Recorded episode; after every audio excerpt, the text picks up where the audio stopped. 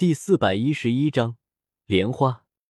洪家想依靠联姻顺势吞下韩家，韩家自然也可以做同样的事情，反过来将洪家侵蚀。红尘是洪家少主，韩月嫁过去后就是洪家的少夫人，将来的家主夫人。只要能掌控住红尘，他甚至能将整个洪家的权柄握于手中，最后。我就能通过寒月控制红尘，将风雷阁的斗技借给我看看。月丫头，这两种方法你不用急于做出选择，毕竟是关乎你一生的重要决定，你要好好想想。我背对寒月，眺望着远方天际，声音低沉的说道。寒月身子僵硬的坐在石凳上，额头冒出一阵细密的冷汗，神情极为挣扎。如今韩家面临重大危机，是牺牲自己保全家族，还是留在家族内奋起一搏？奋起一搏，又拼得过洪家吗？他已经不小了，见的也不少，知道世上没有那么多奇迹。论背景，洪家有风雷阁撑腰，韩家什么都没有。论实力，洪家有斗宗老祖坐镇，韩家没有。论未来。洪家有红尘横压同辈，不可一世；韩家无人能敌。左使，我真的能行吗？韩月伸手将垂落在胸前的头发撩往后背，银白色的发丝飞舞，宛如一位冰雪仙子倾城倾国。我微微一笑，说的话却无比冷酷。如果这都不行，韩家又凭什么继续延续下去呢？月丫头。你要知道，斗气大陆广袤无垠，上面存在着无数的家族和宗门，每一天都有数十上百个家族宗门兴立，每一天都有数十上百个家族宗门崛起，自然也每一天都有数十上百个家族宗门覆灭。我望向韩家府邸内一座湖泊，里面种着许多莲花，出淤泥而不染，中通外直，不蔓不枝。莲花自古代表着高雅不屈，所以很多家族宗门都喜欢种些莲花观赏。时值六月，满池的莲花并蒂开放，淡淡清香沁人心脾。荷台旁还有许多韩家的孩童少年在玩闹嬉戏。月丫头，无数势力在斗气大陆上挣扎求存，每个势力啊，与这莲花也没什么区别，有盛衰枯荣。盛时溢满整座湖泊，衰时水面上见不到一片叶子。来年入夏，莲花还会绽放，可今年冬天，韩家还能存在吗？韩月惊慌挣扎的脸庞，此时渐渐平静下来。他眺望着那片莲池，在池旁嬉戏的人，他大部分都认识，甚至他还看到了他妹妹韩雪摘下了一朵粉色的莲花。捧在鼻尖，轻轻嗅着，脸上露出开心的笑容。这些东西，由我来守护。他轻轻呢喃一声，偏头看向我，目光变得无比坚定，整个人就好像从一位冰雪仙子变成了一块万年寒冰。左使，红尘自幼便是天才，心高气傲，我若单靠美貌，恐怕无法驯服他，还请左使帮我。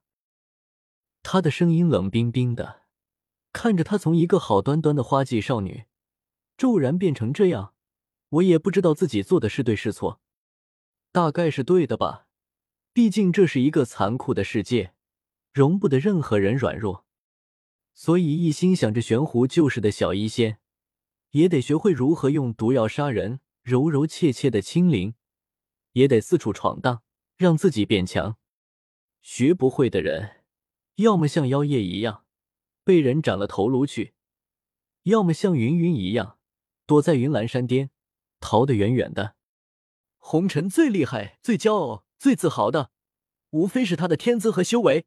所以，你只要在三天后的决斗中，当着满城人的面击败他，将他所有的骄傲踩在脚底。我笑了笑，再次说道：“月丫头，这几天你再好好考虑一下吧。三天后。”等你赢了决斗后，再做出自己的决定，然后不要后悔。韩月面无表情，平静回道：“此事我一人去就好了，韩雪不会嫁给红尘的。我摇摇头，没有继续待在这里，转身离开了韩府，漫步在天北城的街道上，心中略微有些乱。有些事我不会去逼人做，一切会如何，都是韩月她自己的选择。她要是不肯嫁给红尘，我也只能帮她赢了决斗后离开天北城。至于风雷阁的斗技，也只能另外找方法。也不知道小医仙和青灵怎么样了。忽然间，我想起了他们两人。小医仙我倒不怎么担心，斗宗修为的恶难毒体，好像也轮不到我来担心。只是青灵，他才斗皇修为。我皱眉回想着，一点一滴的记忆浮现在脑海中。当初空间风暴发生时，王平优先救的青灵。他是九星斗宗，空间风暴对他应该没什么影响，应该救下了青灵吧。四，脑子忽然一痛，我有些苦恼的揉了揉太阳穴。当初我最先被卷入空间暗旋，压根没看到后来的情况。不行，回头得找红丽说说，让他帮我找找青灵。洪家是地头蛇，还有风雷阁做靠山，有他们帮我打听消息。可比我一个人瞎找快多了，就是不知道青灵在不在天北城附近。要是离得太远，出了洪家的影响力范围，洪家也很难在中州找到一个人。回到洪家，我装作一脸惋惜的情绪，和洪丽说韩月没答应，反而接下了洪家的决斗，约在三天后城中天视台上进行。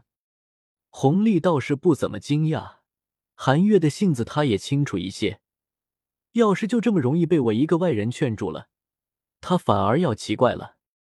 呵呵，叶贤侄不用过多担忧。晨儿，听到了吗？三天后记得下手轻些，不要打伤了韩月，也别伤了两家和气。他装模作样对一旁的红尘说道。红尘点点头，脸上满是自信之色。父亲，你就放心吧，韩月不是我的对手。我肯定会收下留情。看着他，我心中就一阵不爽，冷不丁开口道：“红尘大哥，韩月说了，决斗若是输了，他一人嫁给你，韩雪不嫁。”什么？红尘脸色陡然阴沉下来，怒视着我，低吼道：“你这家伙是怎么办事的？谁允许你答应韩月这个条件了？韩月、韩雪两姐妹。”我全都要，呵呵，还全都要，使使去吧！我心中冷笑不止，暗暗想着以后这家伙成了韩月群下一条舔狗，看他还有没有现在这么张狂。嗨，彻儿，此事稍后再说。碰上这么个儿子，红丽也有些尴尬，连忙打断了他的话。我立刻笑着奉承了红丽几句。然后提出让他帮忙寻找青灵的下落，他没有反对，找个人而已，对洪家完全是小事一桩。他接过一看我递去的青灵画像，倒也不是很在意，从那戒中取出一个小玉瓶，笑道：“叶贤侄，听卓儿说你在空间风暴中受伤了，这是一枚疗伤丹药，算是我感谢你救了卓儿，还请收下。多谢洪叔叔。”我没有客气，大大方方收下玉瓶，然后看都没有看红尘一眼，径直出了这间书房。打开玉瓶一瞧，呵，竟然是一枚六品疗伤丹药。这东西就算是我也不可能随便拿出手，够大方，够气魄。我回头看了眼红丽的书房，此时天色已黑，夜幕笼罩四方，繁星点点。明亮的烛光从书房门窗中透出，红尘不足为虑，不过是个运气好，生下来就天资上佳的蠢货。倒是红丽，她能将洪家发展到如此地步，可不简单。也不知道她会不会成为韩月的阻碍。